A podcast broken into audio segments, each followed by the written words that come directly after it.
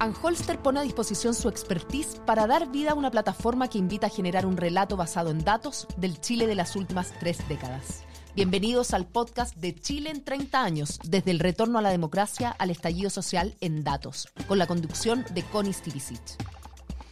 ¿Cómo están ustedes? Bienvenidos a un nuevo capítulo del podcast Chile en 30 años, esta plataforma creada por Anholster para mm, exponer información y estadísticas también que permitan generar un relato basado en datos de las últimas tres décadas. Queremos conversar de Crédito hipotecario, ¿le sonará a usted crédito hipotecario? Sí, crédito hipotecario tiene que ver obviamente con vivienda y con acceso finalmente a, eh, a las casas propias y, um, y, a las variantes que pueda haber efectivamente en ese, en ese mundo. Y cómo los indicadores de estos créditos de financiamiento para la vivienda han variado en las últimas décadas y por lo tanto también cómo ha variado el acceso de los chilenos a esa eh, oportunidad. Está con nosotros Matías Bernier, ingeniero de la Universidad Católica y director de estudios de la Asociación de Bancos e Instituciones Financieras Matías, muchas gracias por acompañarnos. ¿Qué tal? Hola Connie, muchas gracias también por la invitación. Ah, mucho gusto. Eh, Matías, uno se imagina que el, el, el mundo del crédito hipotecario, guion el de el acceso a las casas propias finalmente, ¿verdad? A las viviendas propias, eh, tiene mucho que ver con precios, con, eh, con curvas, ¿verdad? De financiamiento, con, eh, con determinaciones de, de, política monetaria, con un montón, con la situación económica, obviamente también, ¿verdad? Qué tan holgada, qué tan restringida eventualmente puede ser. Pero también tiene que ver con cuestiones culturales, ¿verdad? Mm, en Chile se habla mucho del sueño de la casa propia y esa es una cuestión bastante distintiva. No todos los países tienen necesariamente ese afán como meta en la vida o como meta de familia y también con la acción directa del Estado. En, desde la perspectiva de, la, de las políticas públicas. Definamos un poquitito entonces cómo visualizas tú el mundo de la vivienda asociada justamente a la realidad de los créditos hipotecarios en el tiempo, en, esto, en esta línea de los 30 años. Bueno, primero, la, el crédito a la vivienda es el camino para obtener una vivienda propia en Chile. Eh, esa, esa es históricamente la manera de, de, de poder, de, de, poder obtener la casa. Es muy difícil o es muy improbable que una persona por sus propios medios, eh, a, a, punta de puro ahorro, eh, sea capaz de poder financiar una, una vivienda eh, en, el, en, los precios que sean en los distintos tramos. Uh -huh. eh, personas que acceden a viviendas de 3.000 UF, eh, es difícil que obtengan la capacidad de, de, de ahorrar las 3.000 UF y lo más probable es que tengan capacidad para poder ahorrar un 20% de eso y poder obtener después un crédito de muy largo plazo, garantizado por esta vivienda y que les va a permitir, por lo tanto, ser dueños de esta vivienda. Como tú bien decías, Connie, el, este es un, es un fenómeno no solamente cultural, sino también que se ha ido masificando, eh, eh, precisamente por un montón de políticas públicas que han desarrollado en primer lugar un mercado de capitales muy profundo en Chile, eh, la existencia de los inversionistas institucionales, por ejemplo, y algunas medidas que hemos tenido en el pasado de carácter tributario, también han incentivado un ahorro importante y también la, formación de algunos instrumentos que están denominados en unidades de fomento, por ejemplo, los bonos que con los cuales el gobierno financia parte de la, de la, de la deuda, de, del déficit que tienen, uh -huh. eh, son bonos que se emiten a 20 años, por ejemplo, en UF, y esos bonos van construyendo a lo largo del, del, del tiempo una tasa mínima a la cual eh, los bancos pueden obtener los recursos que luego van a prestar uh -huh. a, las distintas, a las distintas personas que obtienen eh, acceso a la vivienda. Entonces, parte de la reducción que hemos visto en el precio de las tasas de, en las tasas de interés de, la, de los créditos hipotecarios, se explica en primer lugar por una profundización de ese mercado, es decir, el precio al cual el, el, el, fisco ha obtenido financiamiento en los últimos 20 años ha ido decayendo en el tiempo de manera gradual. Tuvimos un mínimo el tercer trimestre del 2019 y a partir de noviembre del 2019 lo que, lo que vimos fue un alza en, esto, en estas tasas de interés de, eh, de largo plazo a lo cual el fisco se financiaba. Como esos son los bonos de, de, de, libres de riesgo en la jerga financiera, esos son el mínimo precio al cual uno podría aspirar como, como institución financiera a también obtener financiamiento de parte de los inversionistas institucionales. Mm. Ahora, Por lo tanto, sobre eso se construye la tasa de interés de los créditos hipotecarios. Traducido a, a un lenguaje más, más, más, accesible para todo el mundo, digamos, esto también pasa por, por, por hitos o por sucesos, no solamente desde la perspectiva económica, Acá, no sé, está el, estallido, la pandemia, en definitiva, ¿verdad? Marcaron también eh, hitos, relevantes. Por cierto, también la crisis subprime, si nos vamos más atrás también, otras crisis que, em, que tuvieron un impacto justamente en ese, en ese mercado financiero. Pero definamos un poquitito cuáles son esos, esos, esos hitos alrededor de los momentos eh, tanto para arriba como para abajo en el fondo, ¿verdad? O sea, el momento en que estuvieron más caras las tasas de interés y cuánto eso desincentiva el que la gente participe de, la, compra o se, o, se atreva a comprar una casa y desde la perspectiva y desde el punto de vista también del momento de la tasa más baja y cuánto efectivamente la gente lee esa señal y acude o no acude en masa a comprar una casa. Perfecto. Mira, principalmente la, de, los primeros momentos donde uno ha visto shocks eh, de, tasas al alza, eh, uno está más bien acostumbrado, yo, yo los, primeros créditos eh, que, tomé en, hipotecario deben haber sido como UF más 7, más o mm. menos. eso hoy día se consideraría una tasa altísima. Usurera. No sé si usuré la palabra, pero, pero, es el contexto de lo, de, lo que, de lo que podemos ver hoy día. Eh, y por supuesto, eh, muy, por muy por sobre lo que veíamos en, en, el 2019. Eh, el primer salto grande que tuvimos de tasas de interés de, los últimos, llamemos 20 años, para, para acotar un poco la discusión, fue precisamente la crisis subprime, que tuvo una, una, una, un, un efecto importante en que muchas personas se apanicaron, me refiero también a los inversionistas institucionales. Mm. Estos son efectos en cadena, cuando uno va eh, desahorrando en distintas maneras, ya sea porque cotizas menos en, los fondos de pensiones o haces retiros de fondos de pensiones de las cuentas voluntarias, por ejemplo, o de las cuentas 2, o bien sacas dinero de los fondos mutuos, o bien haces retiros importantes de, de las compañías de seguro.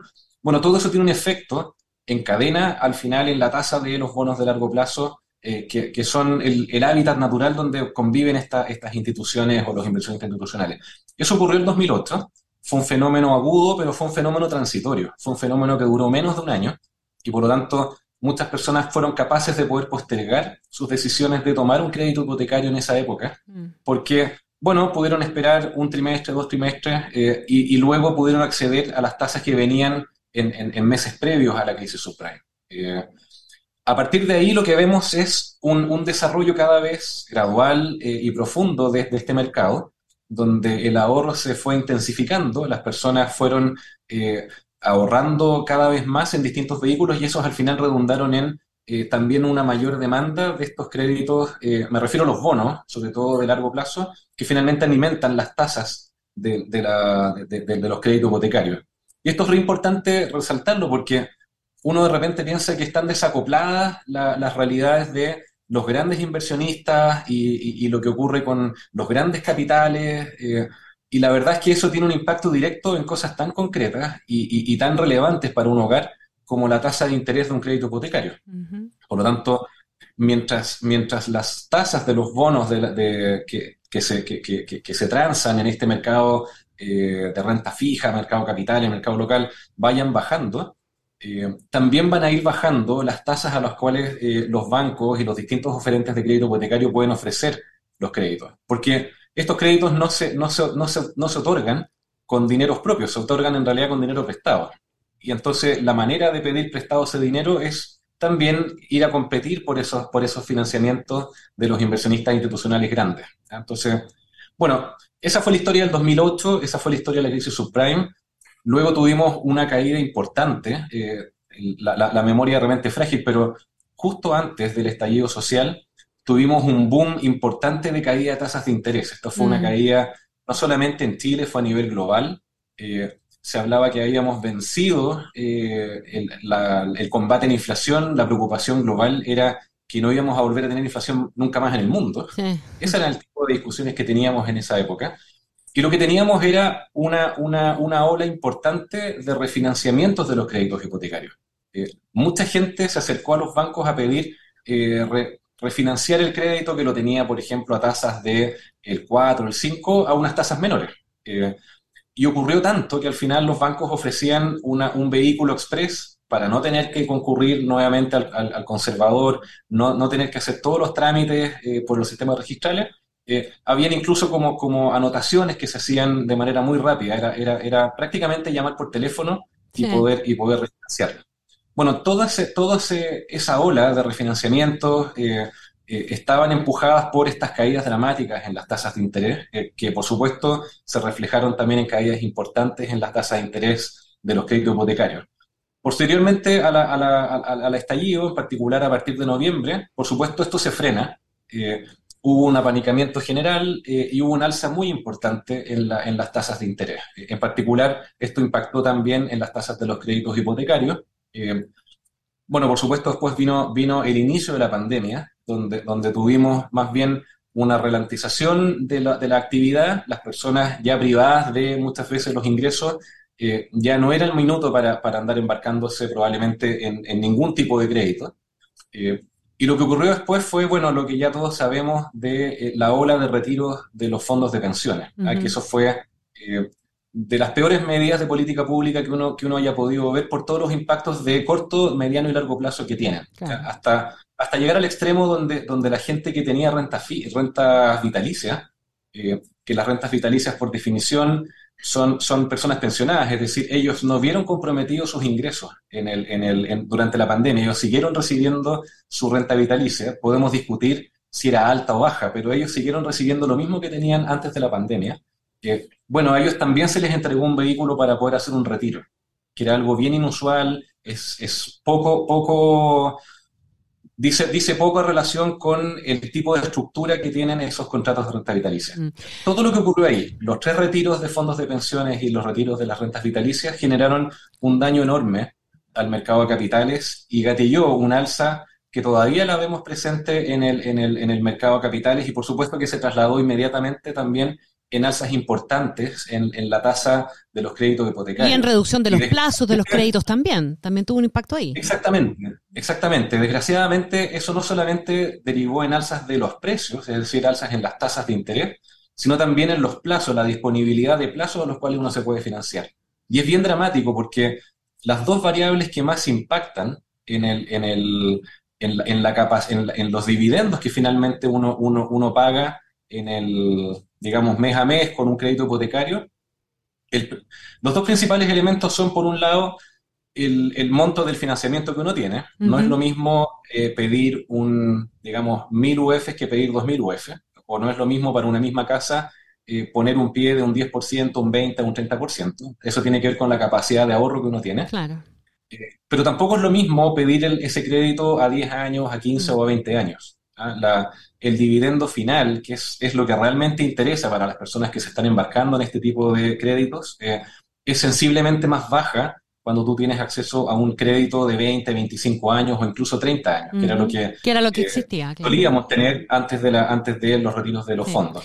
Eso se interrumpió felizmente, perdona, solo para terminar la idea, se interrumpió felizmente de manera transitoria. Eh, eh, felizmente hemos visto de nuevo un retorno hacia los plazos de, de, los créditos hipotecarios algo más largos, eh, lo que en el fondo redunda en, en, una, en, una, mayor capacidad para las personas de poder acceder a créditos, porque una gran limitante era esta limitante de poder obtener solo créditos durante algunos meses, eh, hasta 15 años o hasta 10 años. Eso, mm. por supuesto, que limitaba mucho la capacidad de las personas de poder acceder a la vivienda.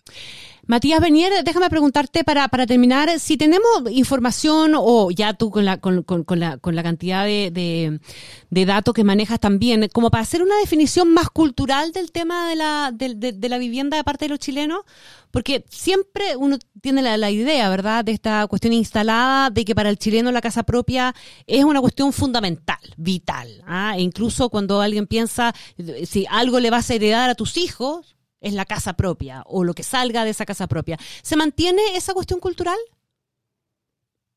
Yo diría que sí. Ahora hay, hay desarrollos nuevos que, producto también de un montón de fenómenos que han ocurrido en, los últimos años. Eh, en los últimos años lo que hemos visto y, se ha traducido en, problemas en el sector inmobiliario y construcción, hemos visto alzas insignificativas, muy significativas en, los costos de construcción, lo que se acompaña con estas alzas en el costo del financiamiento. Por lo tanto, hemos visto también incipientemente un desarrollo de una industria eh, que es lo que se llaman los multifamily, o las industrias más bien de renta inmobiliaria que sean profesionalizadas. Mm.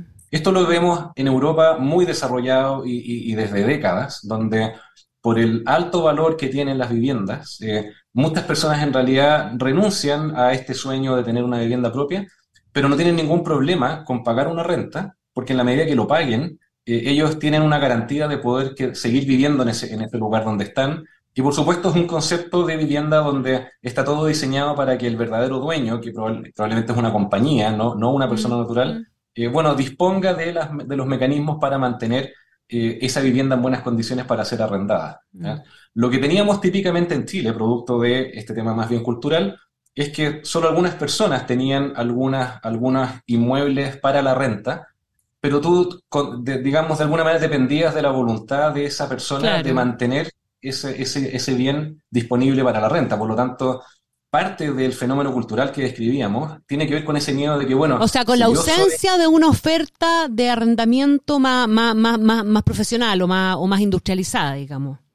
Así es. Y lo que hemos visto en lo más reciente es que existe parte de eso. Y yo creo que es una buena noticia porque es, una, es un mecanismo nuevo. Eso no limita la posibilidad de las personas de poder acceder a una vivienda. Están los créditos hipotecarios disponibles. Es importante generar un cierto ahorro. Pero para aquellas personas que todavía no lo logran construir, eh, esta es una manera importante o una manera, digamos, relevante y con mayores certezas de, permanencia que las que tenían cuando simplemente tenían que ir a buscar a un, a un dueño de una vivienda que, les, que accedía a arrendar y que, bueno, ese dueño de repente se puede morir, la sucesión puede tener una idea distinta respecto al, destino de, de, los inmuebles, o bien puede destinarlo a un, a un familiar eso genera incertezas a la persona que arrendaba. Eh, yo creo que estos desarrollos nuevos de modelos más bien de renta inmobiliaria profesional generan también una, alternativa eh, para, digamos, sustituta a la, vivienda propia, mm. eh, para aquellas personas que no pueden obtener el, ahorro suficiente y la capacidad de pago suficiente para poder embarcarse en un crédito. en términos de certeza y estabilidad al menos, ¿verdad? Por, ahí va, la cuestión. Queremos darle las gracias a Matías Bernier, ingeniero de la Universidad Católica y director de estudios de la Asociación de Bancos e Instituciones Financieras, por conversar con nosotros hoy día. Que esté muy bien. Muchísimas gracias. Un abrazo. Muchas gracias, Connie. Un abrazo. Chao. Y al terminar les cuento, o más bien los invito a que sigan conectados y visiten www.decidechile.cl slash los 30. Anholster pone a disposición su expertise para dar vida a una plataforma que invita a generar un relato basado en datos del Chile de las últimas tres décadas. Bienvenidos al podcast de Chile en 30 años, desde el retorno a la democracia al estallido social en datos, con la conducción de Connie Stivicic.